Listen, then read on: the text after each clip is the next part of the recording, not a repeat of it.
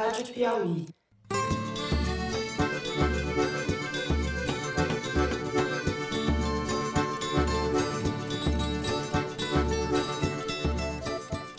Ao vivo, essa edição do Foro na sexta edição do Festival Piauí de Jornalismo, no auditório da Fundação Armando Álvares Penteado, a FAAP. E eu, Fernando de Barros de Silva, diretor de redação da Piauí. Estou, como sempre, ao lado da incrível Malu Gaspar. Oi, gente. e do editor do site, José Roberto de Toledo. Além, claro, daquele jovem que pela primeira vez saiu do Rio de Janeiro. É a primeira viagem. Fofo. não, Toledo não vinha sem ele. Ele tá não ia falando, conseguir. Opa, já vai. Bom, a gente vai fazer o programa como faz no estúdio, com três blocos. Começa aproveitando, falando da entrevista do desenvolto Rodrigo Maia ontem para Malu Gaspar. Vamos comentar um pouco disso daí. Em seguida, aproveitando que estamos em São Paulo, vamos falar um pouco da sucessão municipal prefeito no ano que vem. E por fim, a gente vai falar das novas revelações sobre o assassinato da Marielle Franco, sobre o caso da Ágata e sobre o que a gente está chamando aqui, para resumir um pouco, de Vale do Milício. que é, em boa parte o que o Brasil está se transformando. Então é isso, vem com a gente.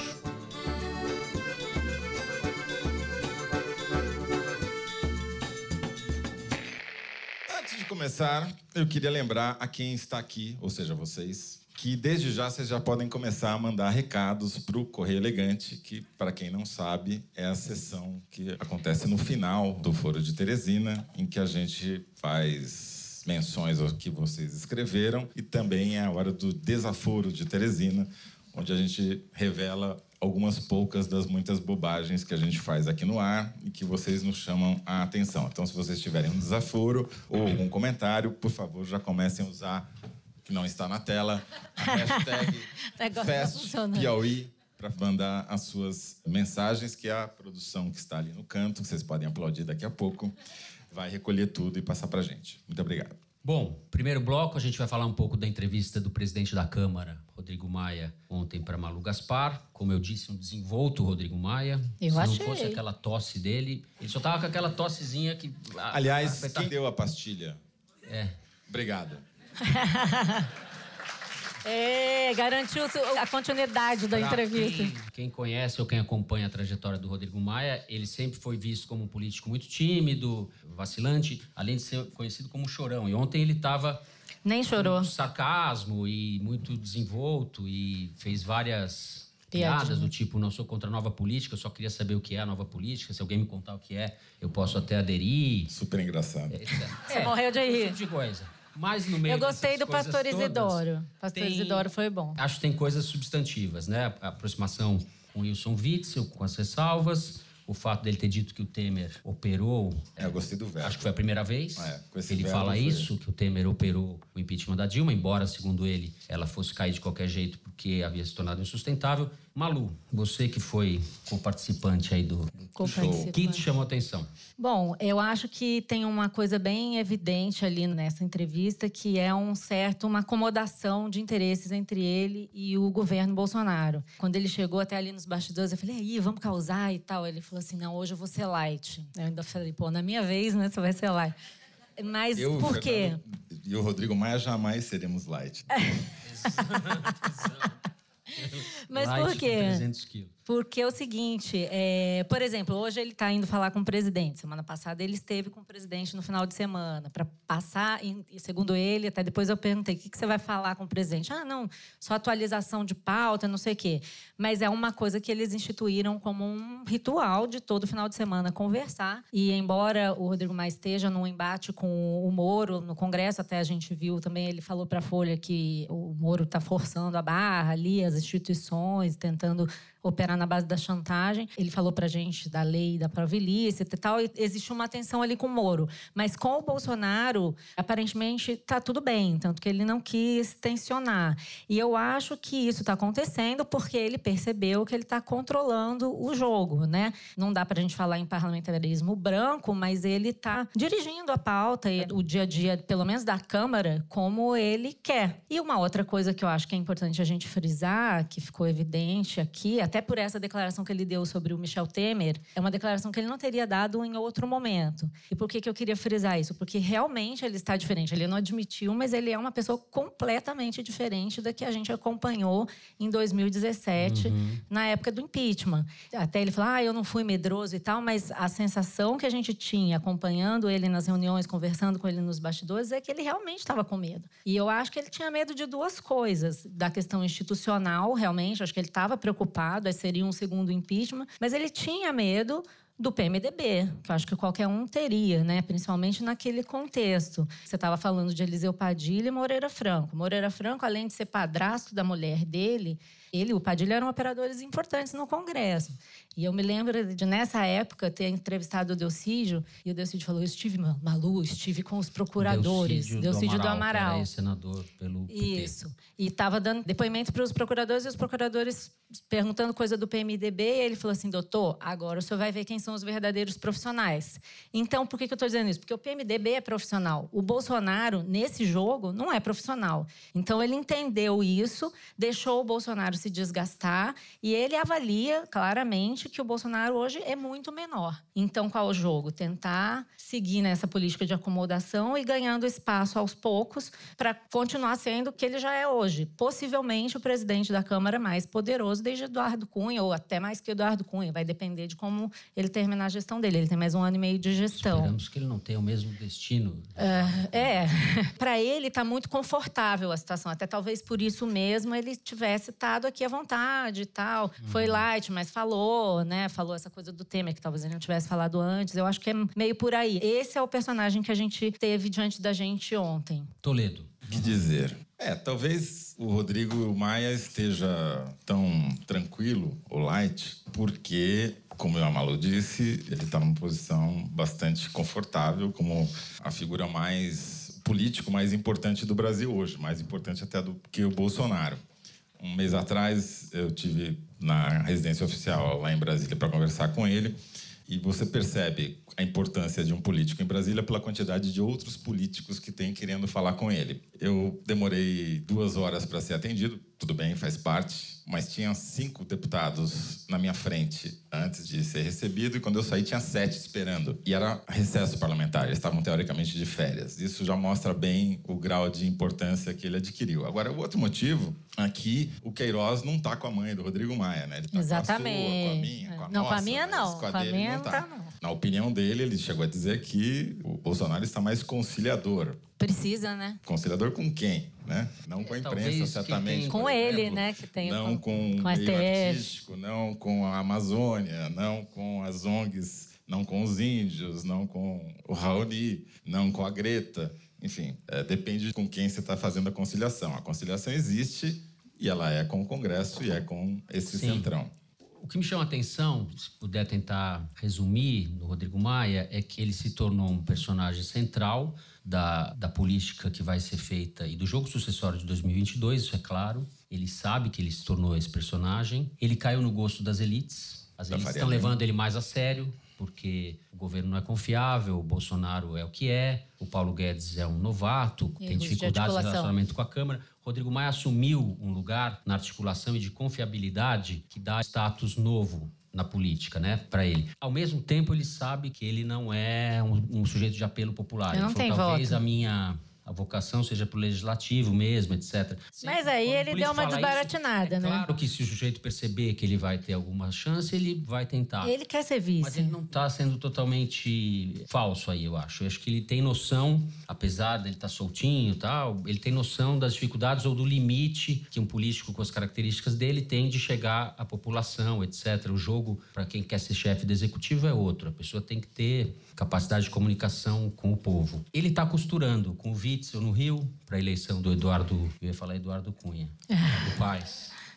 É, provavelmente ressurgindo. Está em conversas avançadas com o Dória em São Paulo ao mesmo tempo, então isso pode sair uma chapa Dória com Maia como vice. Existe a possibilidade de uma fusão partidária, que se construa um partido que eles chamam de centro, que seria um partido de direita, liberal. Né? O Dória e o Rodrigo Maia, do meu ponto de vista, não são do centro, eles são de direita. Isso não tem nada de errado, mas eles são de direita. Então é isso. Posso falar uma Sim. coisa que eu apurei? Antes de fazer a entrevista com ele, eu liguei para algumas pessoas que costumam falar com ele para saber o que estava rolando na cabeça dele. E o que essas pessoas dizem, é claro que ele não ia dizer isso com tanta antecedência, mas o plano dele, ele disse que não quer mais ser deputado. Ele falou isso aqui, até fiquei chocada. Como assim? Quer dizer que nos bastidores?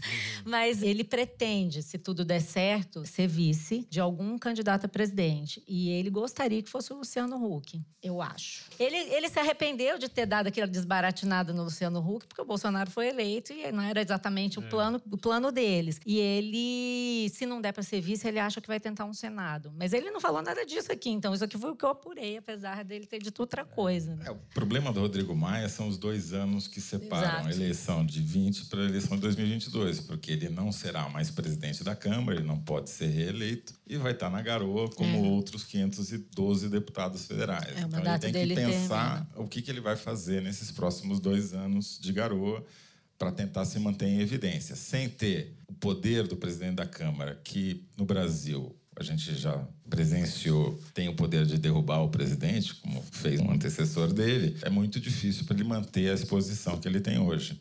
Então, pensar que ele teria cacife eleitoral para disputar 2022 é realmente um Ah, eu acho que- sonho é, de uma noite de verão. Mas ser brasiliense. vice é uma coisa meio Temer, né? Talvez. Acho que ele meio que pensa nesse fazer uma trajetória assim. Vamos ver, né? Se ele for até o final copiando a trajetória do Temer, não vai dar muito certo. né? Eu acho. É isso? Mas A tem gente- uma coisa que Ah. talvez possa colocar o Rodrigo Maia em evidência nos próximos anos, né?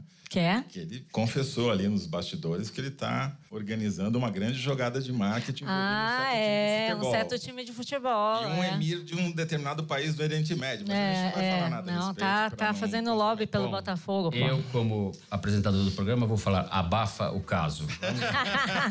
Nossa, quantas gírias, abaixo, abafa o caso. Então é isso, a gente termina o primeiro bloco.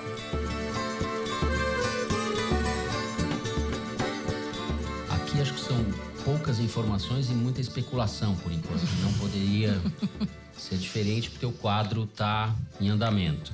O que a gente sabe é que existe uma disputa dentro do PSL, o partido do presidente Bolsonaro. A deputada Joyce Hasselman, que é líder do governo no Congresso, que foi muito bem votada para a Câmara dos Deputados, já anunciou, e do jeito dela, com espalhafato e tal, que quer ser candidata a prefeita. Ela tem a oposição da família Bolsonaro, mas sobretudo do Eduardo Bolsonaro, que tem um outro candidato, ou está articulando outro candidato. É possível que a Joyce Hasselman saia e seja não que seja apoiada diretamente pelo João Dória, embora ele disse essa semana numa entrevista para a Globo News que gosta muito dela, etc, etc. Ele está comprometido com a candidatura do Bruno Covas, que vai concorrer à reeleição. Toledo, você que está mais bem informado do que eu a respeito disso, Lá no Rio, né? esse é o campo, digamos, de quem está no governo e é possível que a gente tenha na eleição municipal ainda um reflexo muito grande do que aconteceu na eleição presidencial. Caras novas, com um discurso muito diferente, de antipolítica, e que o antipetismo ainda, em boa medida, seja uma das marcas dessa eleição do ano que vem. Essa é uma das hipóteses. A outra hipótese que eu ouvi, inclusive, ontem, um experiente marqueteiro, talvez esteja aqui na plateia, que eu não vou revelar o nome, depois Opa, vocês ficam procurando. cadê? Levanta aí, eu marquei. É uma definição que eu gostei muito. Talvez 2020 possa ser uma guinada nessa tendência que você mencionou há pouco. Nesse sentido, as eleições nas principais capitais, São Paulo e Rio, por exemplo, poderiam virar uma espécie de bacurau para o Bolsonaro. A frase não é minha, é desse marqueteiro.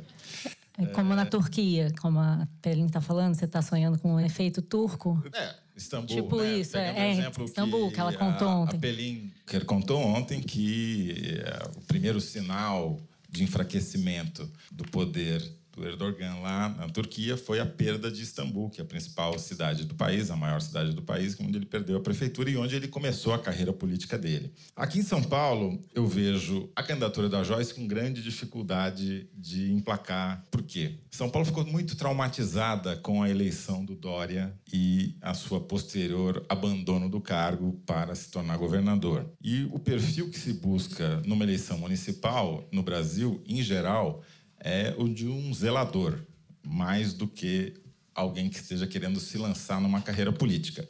E a Joyce Como vocês, se não leram, recomendo leiam o perfil Sim. dela na Piauí deste mês. É uma paraquedista, Feito pela repórter Thais Bilenque. uma mistura de paraquedista com aqualouco, né? Que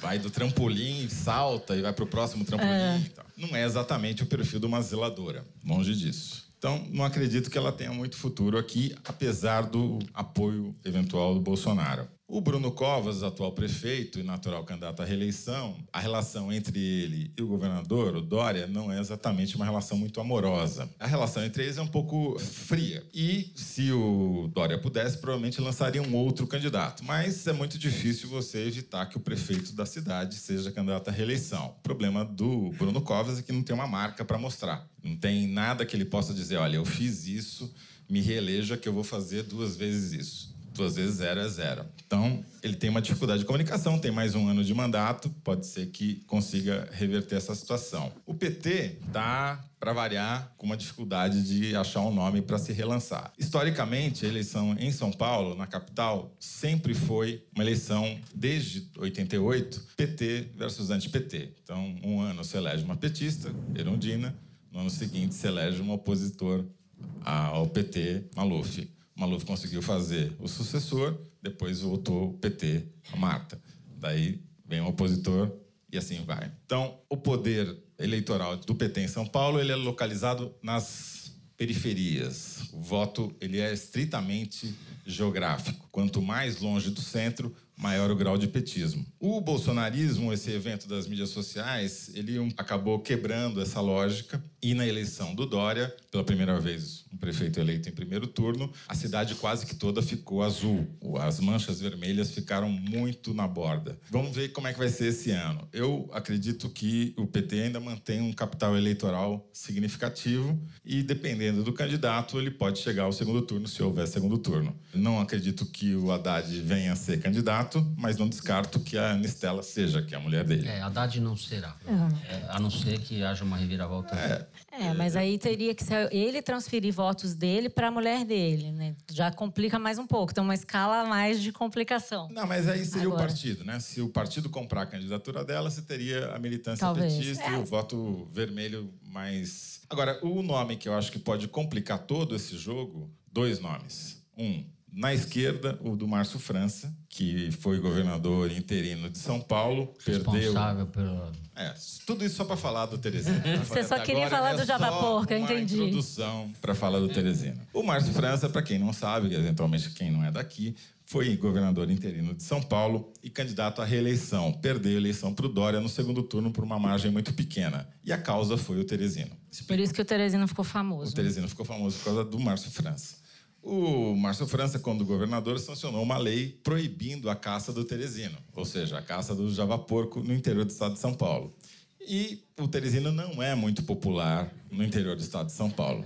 Nem um pouco, na verdade. Se, aliás, tiver algum caipira aqui, por favor, não atire no Teresino. Porque o Teresino e os primos dele entram nas plantações lá, milharal, e destroem, não sobra nada, milho sobre milho. Fazer mais ou menos o que o Bolsonaro está querendo fazer com a floresta amazônica, né? É. E por conta disso, o Dória ganhou a eleição no interior de São Paulo e perdeu na capital. O Márcio França foi o mais votado na capital. Então ele tem um capital político que pode vir a atrapalhar ou, ou criar um- uma confusão nesse jogo. E o outro nome, que aí a Malu pode falar com muito mais propriedade, é o da Janaína Pascoal, que não está sem legenda, mas que se fosse candidata, eu acho que faria um estrago. É, bom, eu apurei bastante coisa sobre a confusão no PSL, mas eu queria antes contar, comentar só que teve saiu uma primeira pesquisa né, eleitoral sobre isso, que é a do XP e PESP do, do Lavareda, que é uma pesquisa feita pelo telefone, mas a primeira, o primeiro levantamento que se faz Lavareda é um, Antônio Lavareda, que é Lavareda, do- que é um pesquisador cientista político, dono ligado ao, ao democrata. E essa pesquisa mostra algumas coisas. Primeiro, da Atena, com 22% na liderança, Russomano com 19%, Marta Suplicy com 11%, Márcio França com 11%, bem, né? Assim, claro, no levantamento ainda Bruno Covas com 10% e Joyce com 7%. Essa pesquisa trouxe dois outros fatos que eu queria comentar aqui. Ela mostra que 29% das pessoas, dos paulistanos, disseram que podem apoiar um candidato se ele tiver endosso do Bolsonaro e 46% disseram que eles não apoiariam um candidato apoiado pelo Dória. E 51% das pessoas quer mudança. Então, eu acho que. Por que, que eu estou contando isso? Porque eu acho que a Joyce, que é a mais vocal, que está mais aparecendo, ela tem um desafio aí. Porque, primeiro, ela precisa garantir a legenda no PSL, que está difícil porque o Eduardo Bolsonaro tomou controle do diretório tirou todas as pessoas que mandavam em diretórios municipais. Em São Paulo tem 362 diretórios municipais, o PSL. E o Eduardo Bolsonaro tomou conta de tudo isso e não dá espaço para a Joyce, o grupo dela, Major Olímpio, essa coisa de Alexandre Frota, esse pessoal que está em conflito com eles e está dizendo que vai fazer prévia para escolher o candidato. E ela diz que não tem que ter prévia, porque, segundo o artigo 99 do Estatuto do PSL, tem prioridade a autoridade maior. Então, ela é deputada federal. Se não tiver ninguém acima dela que queira ser candidata, ela tem prioridade. As regras do PSL. E aí, o que, que acontece? Em paralelo a isso, tem um movimento do Bolsonaro dizendo que está cogitando sair do PSL, brigando com o Luciano Bivar, que é o presidente do partido. Ela vai ter que fazer uma escolha, que é a de ficar no PSL e brigar, contando que o Bolsonaro saia do partido, que ela pensa que se o Bolsonaro sair do partido ela pode ficar, ou migrar para o PSDB e tentar garantir essa candidatura no PSDB via Dória, que já mandou sinais de que daria um jeito. A questão é, eu falei agora antes de entrar aqui no palco com o cara do Bolsonaro. E aí, vai sair, não vai sair? Tu acha que Bolsonaro vai dar essa graça para Joyce?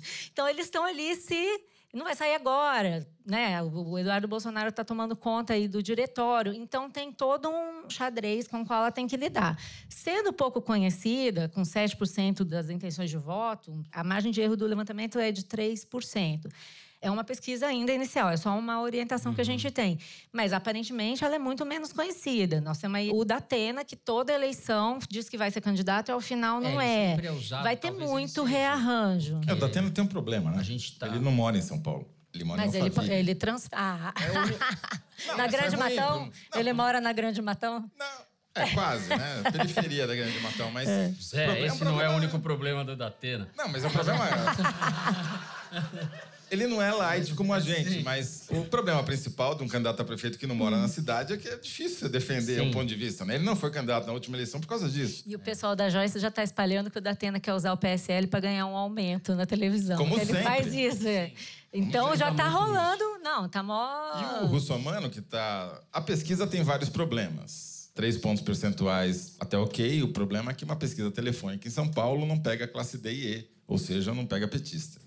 Não vai na periferia, porque não tem. Então você acha que a Marta pode ter mais? A Marta, a Marta acho que não, porque a Marta, não... a Marta acho que é residual. Eu acho que é, muito provavelmente parte desses votos, esse percentual do Datena e do Russomano, ele estaria redistribuído. Mas o problema é que Mas o Russomano já está em é negociação. É Aqui tem Gilmar Tato com 2% e é. Tabata Amaral com 3%. Exato. Então é, tem muitos nomes ainda, né? O, é uma... o Russomano está negociando para ser vice na chapa do Bruno Covas. Né? Tá, tem uma negociação uhum. entre o partido dele, que é o ex-PRB, me recuso a falar o novo nome, com o PSDB para lançar o Russomano como vice, já que ele nunca chega, já é, chega é, atrasado de uma é, vez como lembra, vice. Quem sabe como vice ele chega lá. Lembra, não faz tanto tempo, a gente, quando falava do Russomano, da possibilidade dele chegar a ser prefeito de São Paulo, aquilo era uma aberração. Eu falei, não, isso não vai acontecer.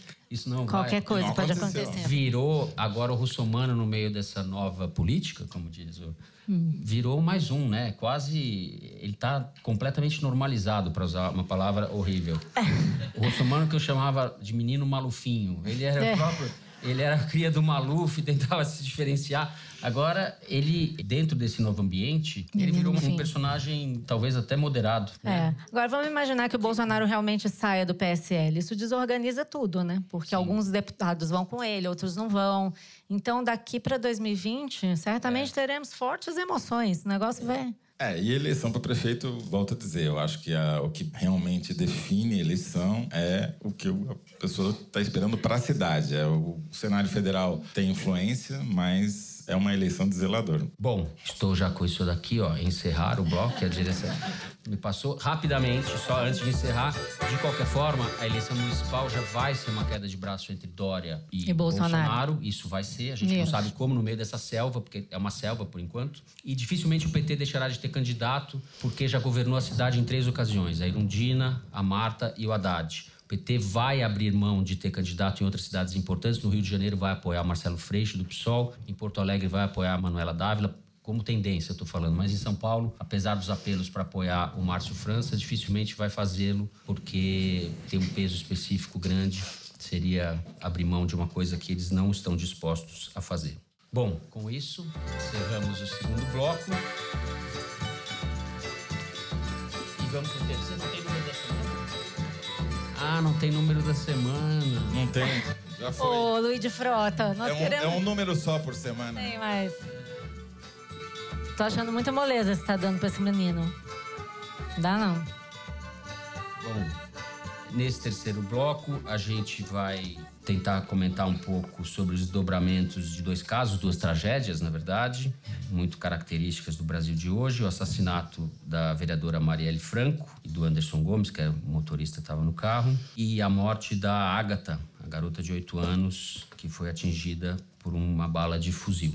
No caso da Marielle, houve novas prisões nessa semana de personagens envolvidos. A mulher do, do sujeito está sendo acusado de ter Ser cúmplice. executado os disparos, né? E tem uma rede de milicianos aí que está se fechando e essa rede, a gente vai falar um pouco disso, eu não quero me antecipar quão próxima essa rede parece ser da família Bolsonaro. E no caso da Ágata, não sei por onde vocês vão querer começar, tão chocante ou tão característico quanto a morte foi o fato de que a revelação dias depois, acho que foi pela Veja, né? Sim, de que os policiais Veja, invadiram o hospital. 10 e 20 policiais invadiram o hospital para capturar a bala.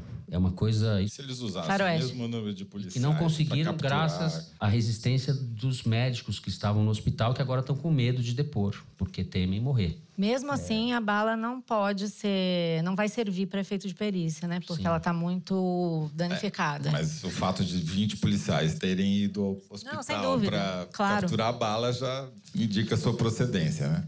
A reportagem foi do Fernando Moliga, na verdade. O que chama atenção nesse caso da Marielle, eu vou falar da Marielle e já remeto para a Agatha, porque é o seguinte: a sensação que a gente tem, apesar de toda hora aparecer uma notícia nova, é que a polícia está andando em círculos. Porque desde que começou o caso, você tem tido revelações na linha de que, por exemplo, tinha um, um policial, um advogado que plantaram uma testemunha na investigação. Você lembra disso? Para dizer que um outro miliciano, Orlando Curicica, teria cometido crime em associação com o vereador Marcelo Siciliano. Depois se soube que não era nada disso, que o miliciano tinha relação com outros crimes, está até preso, mas não esse. Aí a Polícia Federal abriu a investigação da investigação. E todo mundo tinha uma grande esperança nessa investigação. Aliás, o superintendente da Polícia Federal, Ricardo Saad, que comandava a investigação, achava-se que até que isso pode ter tido a ver com a demissão dele e a crise com o Bolsonaro, mas todo mundo achava que investigando a armação se chegaria ao verdadeiro mandante. Essa investigação começou em novembro de 2018 e agora em setembro, quando saiu do cargo, a Raquel Doge, ex-procuradora-geral da República, denunciou um ex-deputado estadual, ex-conselheiro do Tribunal de Contas do Estado, Domingo Brazão, de ter tentado atrapalhar as investigações. Mas o próprio inquérito não explica exatamente por que, que ele fez isso e também não consegue provar cabalmente que ele fez isso, que ele é ligado às milícias, é uma coisa notória no Rio de Janeiro, ele é ligado à testemunha que plantou os falsos informantes, mas a investigação não consegue avançar. Esse negócio da arma também. Descobriram imagens do sujeito saindo com as armas da casa do Rony Lessa, que é o assassino, É, mas eu- não conseguem achar a arma do crime. A sensação é dar uma buscas. Tá no- eu tá eu acho, eu não sei quantas Então. pessoas estão acompanhando a prisão do, do Lessa, que é provavelmente está sendo acusado de ter sido o autor dos disparos. Eu vou ler aqui o que a produção fez. Câmeras de segurança flagraram Isso. o empresário eh, José Márcio Mantovano, Márcio conhecido Gordo. como Márcio Gordo, saindo de um endereço ligado a ele, ao Rony Lessa, que estava preso. Segundo investigadores, ele carregava uma caixa com armas dentro. Ele foi um dos presos da operação agora que houve há poucos dias atrás. E ele contratou um barqueiro, esse Márcio Gordo, pediu que o barqueiro levasse caixas para o alto mar. E nessas caixas, segundo os investigadores, e parece que segundo depoimento de barqueiro, havia armamentos que foram jogados no fundo do mar. Houve buscas da polícia, mas é, é um lugar, a água é muito turva e a profundidade é grande. Não acharam, mas existe que... a suposição de que a submetralhadora MP5, ou sei lá o que isso quer dizer, que eu nunca passei perto de uma arma na vida, foi a arma usada, né? Ela então, estaria dentro desse material eles vão, que, foi, eles que vão... foi desovado, digamos assim. Essa semana teve um depoimento e... importante, na verdade, na sexta-feira, no Rio de Janeiro, sobre esse caso em dos acusados de terem disparado o gatilho, dos diretamente envolvidos que estão presos, e havia uma expectativa de que eles pudessem eventualmente delatar quem foi o mandante. A prisão na véspera da mulher de um deles e desse macho gordo é, sugeria que fosse uma espécie de pressão para acelerar essa delação. E isso não aconteceu. Eles não só não delataram ninguém, como eles voltaram a negar que tenham sido os autores dos disparos. Então. Uhum a, toda a investigação estava conduzindo para o Brasão. Só que a polícia até agora não tem nenhuma prova direta não consegue provar, do envolvimento é. dele no caso. Então, a chance desse inquérito terminar como um ponto de interrogação nunca foi tão grande. É. Então, e aí eu queria só fazer um contraponto com o caso da Ágata, que no caso da Ágata pode ser diferente. É um caso muito mais simples, porque no dia que ela morreu, aliás, na, na vez que a gente discutiu isso, uns dois programas atrás, eu falei com, com a Silvia Ramos e com o pessoal que é do Observatório da Segurança Pública e também com o pessoal que mora lá. E eles me falaram que essa rua onde a Ágata morreu era uma rua movimentada, que não era um beco, que tem muitas testemunhas do que aconteceu aconteceu e era um patrulhamento, uma patrulha que com certeza tem um registro de quem eram as pessoas que estavam patrulhando esse local naquele momento. E que quando o episódio aconteceu, o tiro, tá, os próprios policiais já apareceram ali meio falando que não, pera, eu pensei que era. Então não é uma coisa tão difícil de você descobrir. O Witzel fez uma declaração no Twitter dizendo que não, se teve essa invasão do hospital eu vou apurar, os responsáveis vão ser punidos. Quer dizer, não é difícil de punir. Esse caso da Marielle é realmente muito intrincado, embora eu ache que rolou toda uma, uma negligência e, ao mesmo tempo, uma incompetência mesmo é. de chegar aos autores. Mas é só você pegar quem são os policiais que estavam patrulhando lá, não tem hipótese de ter sido outra pessoa. Mas veja, né? com todas as diferenças que um caso e outro tem, não da Ágata, mas esse da Marielle e o caso dos hackers da, da Vaza Jato. Hum, a polícia, qual é quando quer, acha. Qual é a semelhança? É, quase sempre. É óbvio que aí tem muito. Já se contou uma parte da história, das brigas internas, lá a respeito dessa investigação o superintendente do Rio de Janeiro, ex-superintendente da Polícia Federal no Rio de Janeiro, Ricardo Saad, saiu do cargo provavelmente, entre outras razões, por causa disso, porque a Polícia Federal avançou na investigação e mostrou que estava sendo montada uma farsa. Com a intervenção federal, o caso foi elucidado em parte, né? Pelo menos a farsa não foi vendida. Como, o principal não foi, não foi elucidado. Não foi. Quem matou e por quê? E por quê? Ninguém que é o sabe. Grande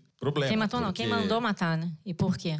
Vamos lembrar que você tem uma foto, mais uma, de um miliciano acusado, foi preso essa semana, que é o Jaca, que é um professor de MMA, que foi preso junto com o Márcio Gordo, acusado de ter dado fim às armas que mataram a Marielle. E tem uma foto uma não, tem várias fotos do Jaca do lado de quem? Do presidente da República, do Bolsonaro. Não bastasse do Bolsonaro, aliás, mais de uma, duas e uma foto também do lado do Carluxo, que ninguém é de ferro, né? Assim, não vamos ser irresponsáveis, não, mas... você não foi, mas não vamos ser bobos também, né? Não. Existe uma proximidade muito grande entre os personagens que estão envolvidos ou são suspeitos da família do clã Bolsonaro. Por proximidade isso... geográfica, inclusive, mas Sim, não só. vizinhança, etc. É. Mas a base política do bolsonarismo está na zona oeste do Rio de Janeiro, justamente onde esse pessoal atua. se encontra, lá na Grande Mora Rio das Pedras. E atua. Né? Então, o que eu acho que está acontecendo... E... Desculpa. Não, não só para terminar. O grande problema de você não elucidar os, os mandantes da morte da Marielle é que você não consegue esclarecer qual é o papel da milícia em tudo isso e qual é o grau de influência política da milícia, que parece ser muito maior do que o que a gente consegue ver. É uma das razões, hoje. provavelmente, porque não se descobre né, quem matou. Acho que é interessante a gente citar, olhando para o grande quadro, né? Enquanto tudo está acontecendo, o Rio está em guerra, quer dizer, Sexta-feira teve uma guerra de facções, morreram três pessoas, seis saíram feridas numa guerra de facções nos morros da, do Chapadão e da Pedreira. A polícia, já ficou claro que a polícia sabia que isso ia acontecer e não fez nada para evitar. A ideia é mais ou menos essa: deixa que todo mundo se mate. E, ao mesmo tempo, o presidente Bolsonaro está propondo uma nova edição do tal decreto das armas que permitiria que as pessoas usassem fuzis, armas de Milicianos. con- né? uso controlado, né, que eles chamam. É, a fuzis semiautomáticos e tal. Eles já mandaram um novo decreto para o Congresso no dia 30 de setembro, alterando esses procedimentos para você adquirir essas armas. Então, é uma nova tentativa, o que significa que o governo, apesar de todas as evidências, aliás, o, o Rodrigo Maia disse isso ontem, né, que o Witzel fala da cabecinha, mas na prática a coisa é muito mais complexa. Então, parece que tem uma dificuldade também de entender que você fazer esse tipo de medida não vai ajudar. Pelo contrário, né? Você tem, por exemplo, parece Não, que vai- nesse, mo- nesse morro aí da Pedreira são mais de 100 fuzis. Eu acho que não é. No Chapadão, vai mais de ajudar. 100 fuzis. Vai, vai transformar o No Brasil. Vizinho do Bolsonaro, 117 fuzis. É, ele foi preso com 117 fuzis. Então, a gente já falou sobre isso. Você tem que combater o tráfico de armas. Essas pessoas que estão morrendo na favela não são necessariamente os bandidos. Eles usam as inocentes como escudo no meio da guerra. E o Estado, que deveria estar lá para proteger, está deixando todo mundo se matar porque acha mais fácil. Essa, é meio essa- complicado isso. Esse incentivo, essa determinação do Bolsonaro, ele tem poucas ideias nas quais ele, ele vai atrás, coisas de governo mesmo, né? Reforma da Previdência, tem, ele sabe o que tem que fazer, mas ele não se envolve com nada, ele não está nem aí com nada porque ele não pensa o Brasil. Ele tem algumas ideias fixas, geralmente ligadas à destruição e à arma. Vocês imaginam, se isso passa, o que pode acontecer no Brasil com pessoas caminhoneiros, como categorias, pessoas que se armam, você pode formar uma milícia civil, como existe na Venezuela. Isso foi uma, foi uma política deliberada do chavismo e o Maduro falou recentemente, a lei das Forças Armadas, não sei o que lá, a gente tem 3 milhões de pessoas armadas dispostas a defender a Tem Venezuela. outra- Tal. É, o relato da. Então Beatriz você pode aqui. passar a ter no Brasil uma milícia civil. E, evidentemente que nem todo mundo que vai comprar uma arma. Quem vai comprar arma? Você vai comprar arma? Eu vou comprar? Não, É, ninguém. A gente não vai comprar arma. Quem vai comprar arma são as pessoas afinadas com esse tipo de essa pensamento. lógica.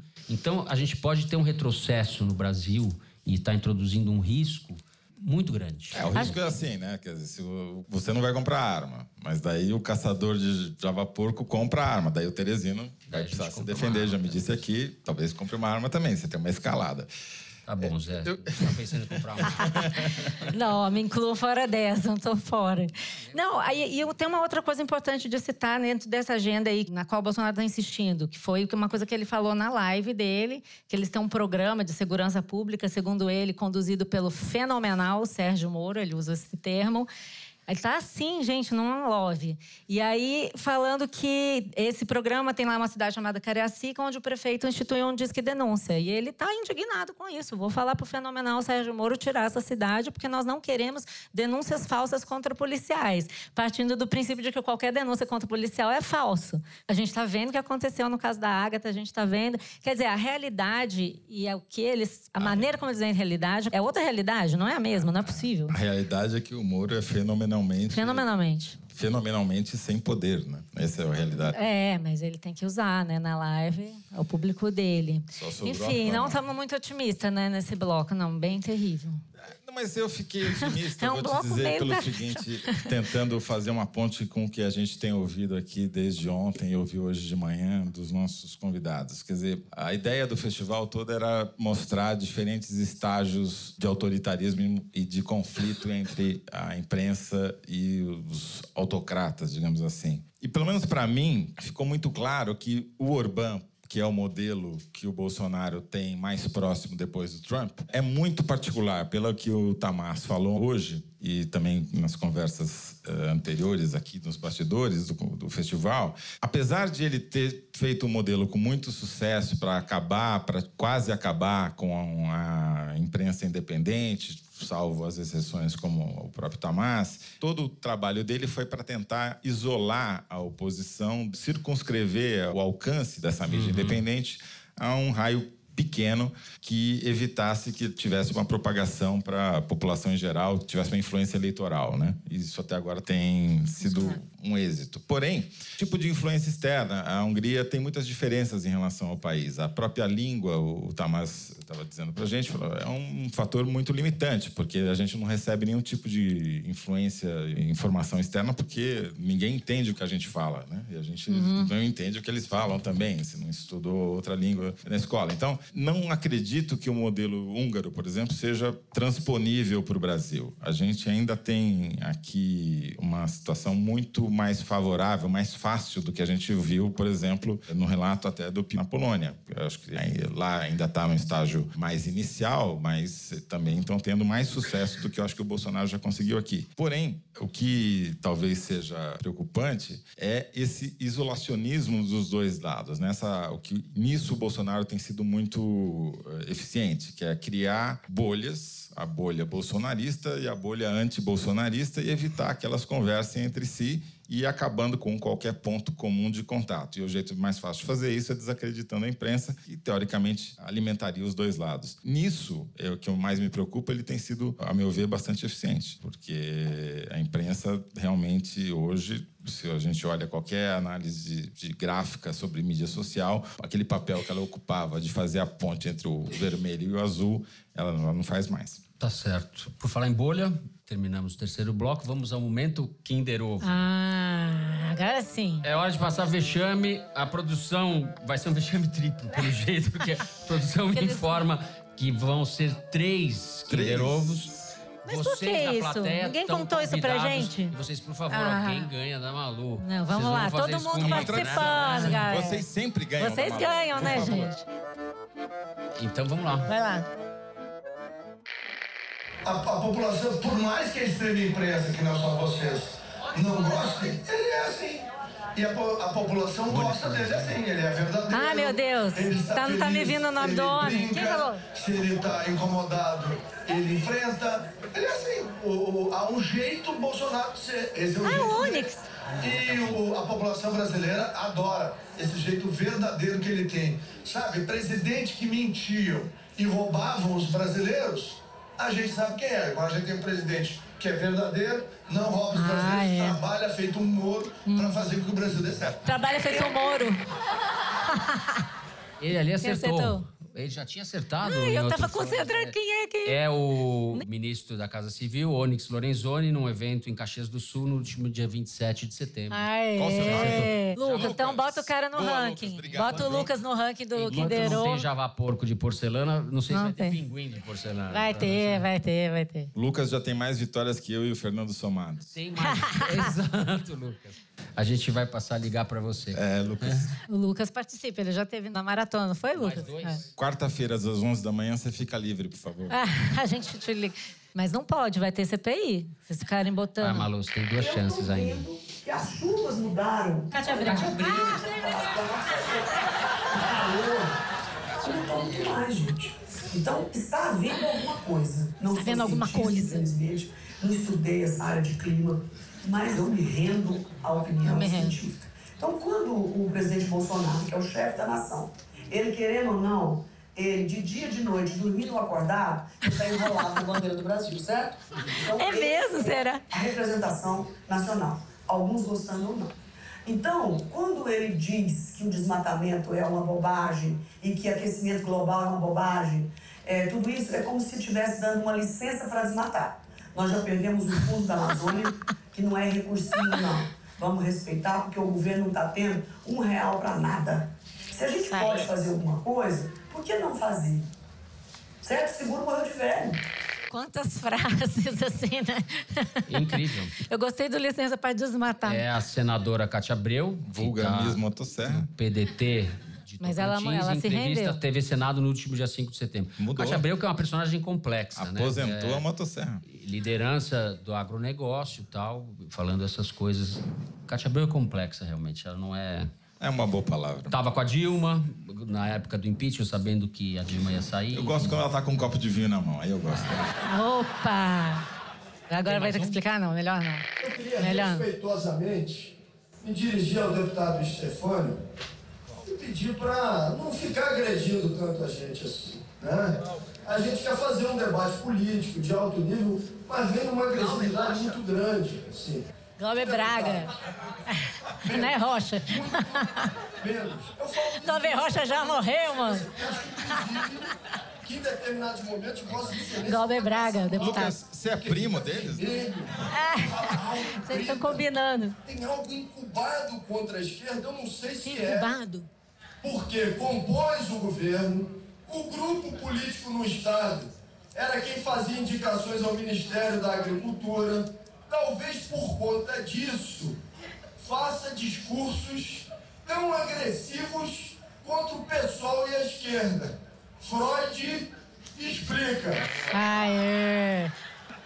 Ele andou lendo Freud. E você é bom desse negócio. Vamos contratar, vamos contratar. Glauber Quarta-feira no. Rio de Janeiro, tá? Quarta-feira. Você já tá empatado, não? Já tem mais pontos que vocês? Tem o Tem? dobro. Não, dois. Não, ele já tava na Mas você nossa tem um? frente, agora Mas- ele tem mas você só tem um? A gente não tinha meta, dobramos a meta. Dobraram a meta. Vamos à meta. Mas você só tem Bom, um? deixa eu falar aqui. Você tem mais, cara. É o Glauber Braga, deputado federal pelo PSOL do Rio de Janeiro. Primo um do Lucas. discurso na Câmara dos Deputados, agora no dia 25 de setembro. Vai ter entrega. Realmente né? foi vai, vai ter entrega, Vai- é, por tem favor. entrega. Ele vai entregar agora? Lucas, Por favor. Lucas Pinguim. Aê! Eu entrego. Bom, depois desse show do Lucas, Show de luz. Kinder Lucas. já estamos quase terminando o nosso tempo. Vamos passar para o Correio Elegante. A gente vai ler algumas mensagens que chegaram pelas redes sociais. E também, claro, as mensagens que vieram da plateia. Eu vou começar lendo um tweet da Thaís Lemos, que disse o seguinte: Fico toda serelepe quando acerta o momento Kinder Ovo. Dessa vez, ou seja, no episódio da semana passada, tinha que rolar um VAR para esclarecer quem acertou primeiro. Por quê? Eu ou a minha musa, Malu Gaspar. Hum, tá bom, eu deixo pra você. a Depois gente do vota Musa, pra você. eu faço meu Thailene. ponto. É, tá certo. Ó, tem uma mensagem pra você, do usuário do Twitter Camaradian. Ele escreveu assim, é, ou não sei se é ele ou se é ela. Camaradian pode ser qualquer coisa. Eu e minha mãe, é, não, não dá pra saber. Escreveu assim: Eu e minha mãe rachamos hoje com a imitação que o Fernando Barros fez do Moro. Nesse último foro de Teresina. Ai, bom demais, meu Deus. Eu acho que tá rolando um clamor por uma nova imitação. Claro, lógico. Pede umas escusas aí. Fala aí, fala aí. Passa a palavra. Fala aí. Eu pedi escusas porque eu não consigo, assim, de sopetão. Fica tímido, Moro? Moro, você senhor, fica o senhor quer tímido? sair da cadeia, não? O senhor quer sair da cadeia, não? Eu acho que você teria que ler o Correio Elegante. Não, não, não, é o outro. Ah, o outro. Ah, o Lula não. Mas o Lula não.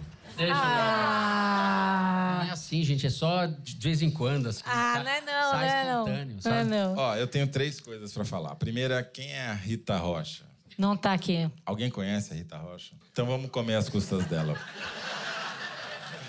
Dois, Felipe Santini está estranhando a velocidade das nossas falas no Foro de Teresina. Ele está perguntando se tem como colocar a velocidade 1.3 para ficar na velocidade que ele costuma ouvir o foro. Ixi, nós estamos com a dicção. Ele chamou a gente de lento. eu fico- né? Ah, lento? Gente é meio retardado. Tem gente talvez. Ah, que faz meu Deus. isso. Tem gente que ouve numa velocidade maior. Eu fico espantado para ouvir mais rápido. É Tem um comum Ah, isso. mas a gente tá do- falando tão devagar assim? Não é isso, Eu Malu. É que ele- não quando ele tá sei, correndo. Malu. Eu acho que não. Ah, gente, então eu vou falar mais rápido.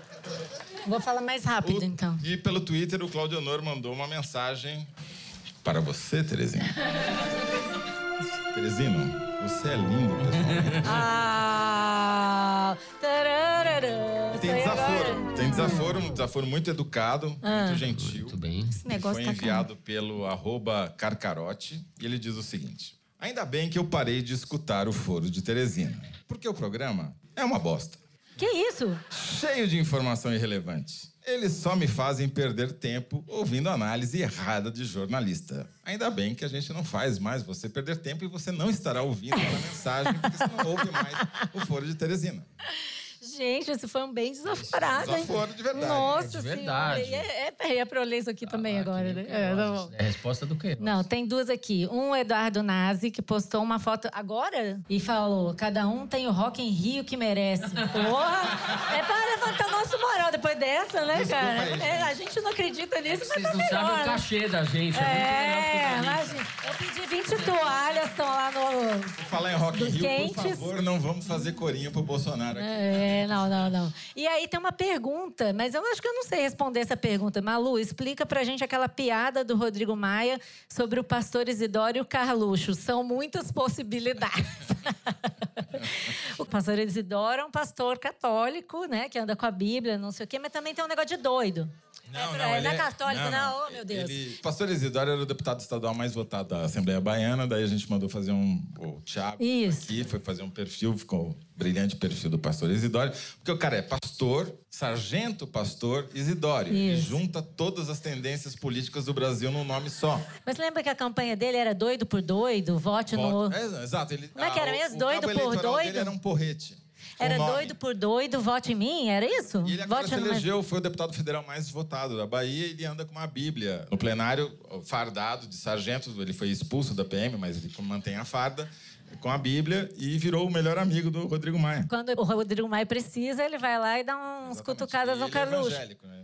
Então, eu não sei o que, que isso tem a ver com o Carluxo. Tem- Quer dizer que ele é doido? Tem mais uma Não, é porque o pastor. Isidório tem um porrete como cabo eleitoral. Ah, entendi. É, Malu, tem mais uma mensagem aqui, olha. O 20 Pet Rodrigues disse o seguinte: a Malu Gaspar é de uma elegância. Falou que o Bolsonaro é uma pessoa de dissenso, não de consenso. Hum. Daí ela diz: ele é babaca mesmo. Bom, quem disse foi a Pet Rodrigues. Fui eufemística. Bom, Fofa. com- nós temos um minuto só, então com isso, Não. encerrando. Eu queria dizer, tá fora do protocolo aqui, a Paula Scarpim, que é a nossa diretora. Hoje é o último episódio, que ela será a nossa diretora. É, vai já não a vai direção deixar a gente. Oh. Vamos sentir fazer sua uma homenagem para falta. Paula Scarpim. Ficou vermelha. Mas você merece coisa Tem uma linda. explicação para a saída da Paula. Ela tá indo fazer um podcast novo com o Carcarote.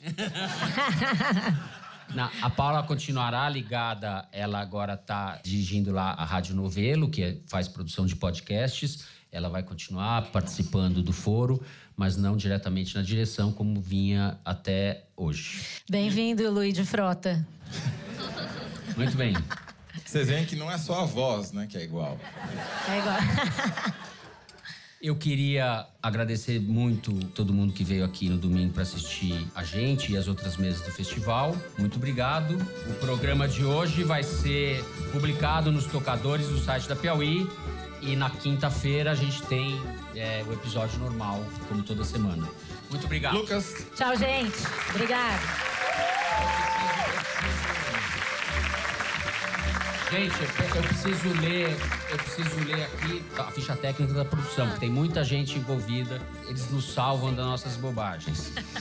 O Foro de Teresina é uma produção da Rádio Novelo para a revista Piauí. A nossa diretora é a Paula Scarpim. Os produtores são Luiz de Maza, a Mari Faria e a Ana Carolina Santos. A Júlia Sena, que está ali, grava o vídeo do Foro Privilegiado, o teaser que a gente publica antes do programa ir pro ar. O Tiago Picado e a Evelyn Argenta fazem a edição do programa. A finalização e a mixagem são do João Jabassi, que também é o intérprete da melodia tema do Foro, que todo mundo gosta, composta pelos piauenses Vânia Salles e Beto Moreno. A Kellen Moraes é responsável pela nossa coordenação digital. Eu sou Fernando de Barros e Silva, agradeço mais uma vez a companhia da Malu Gaspar, Tchau, gente, de novo. do Toledo. Obrigado, Tchau, gente. gente.